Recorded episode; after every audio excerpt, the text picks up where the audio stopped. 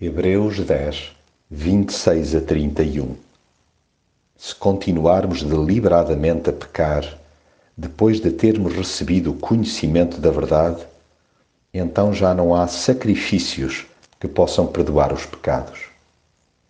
Espera-se que, como cristãos, sejamos os primeiros a ter horror ao pecado. Sendo seguidores de Cristo, deveríamos, à partida, perceber melhor do que ninguém que a desobediência é uma ofensa ao amor que Jesus nos tem. Além de o espezinharmos, inconscientemente, estamos a agredir a graça com que nos alcançou. Pior, errando deliberada e continuadamente, tendo conhecimento da verdade, inviabilizamos o perdão que nos estendeu ao sacrificar-se por nós na cruz.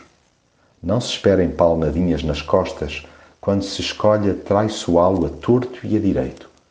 Quem resolve banalizar a sua misericórdia tem que estar pronto para encarar a sua justiça e, consequentemente, sofrer as consequências. A vida assente no pecado é um insulto ao Espírito Santo, logo, um autêntico tiro de canhão no coração de Deus e, simultaneamente, um rombo no relacionamento com Ele.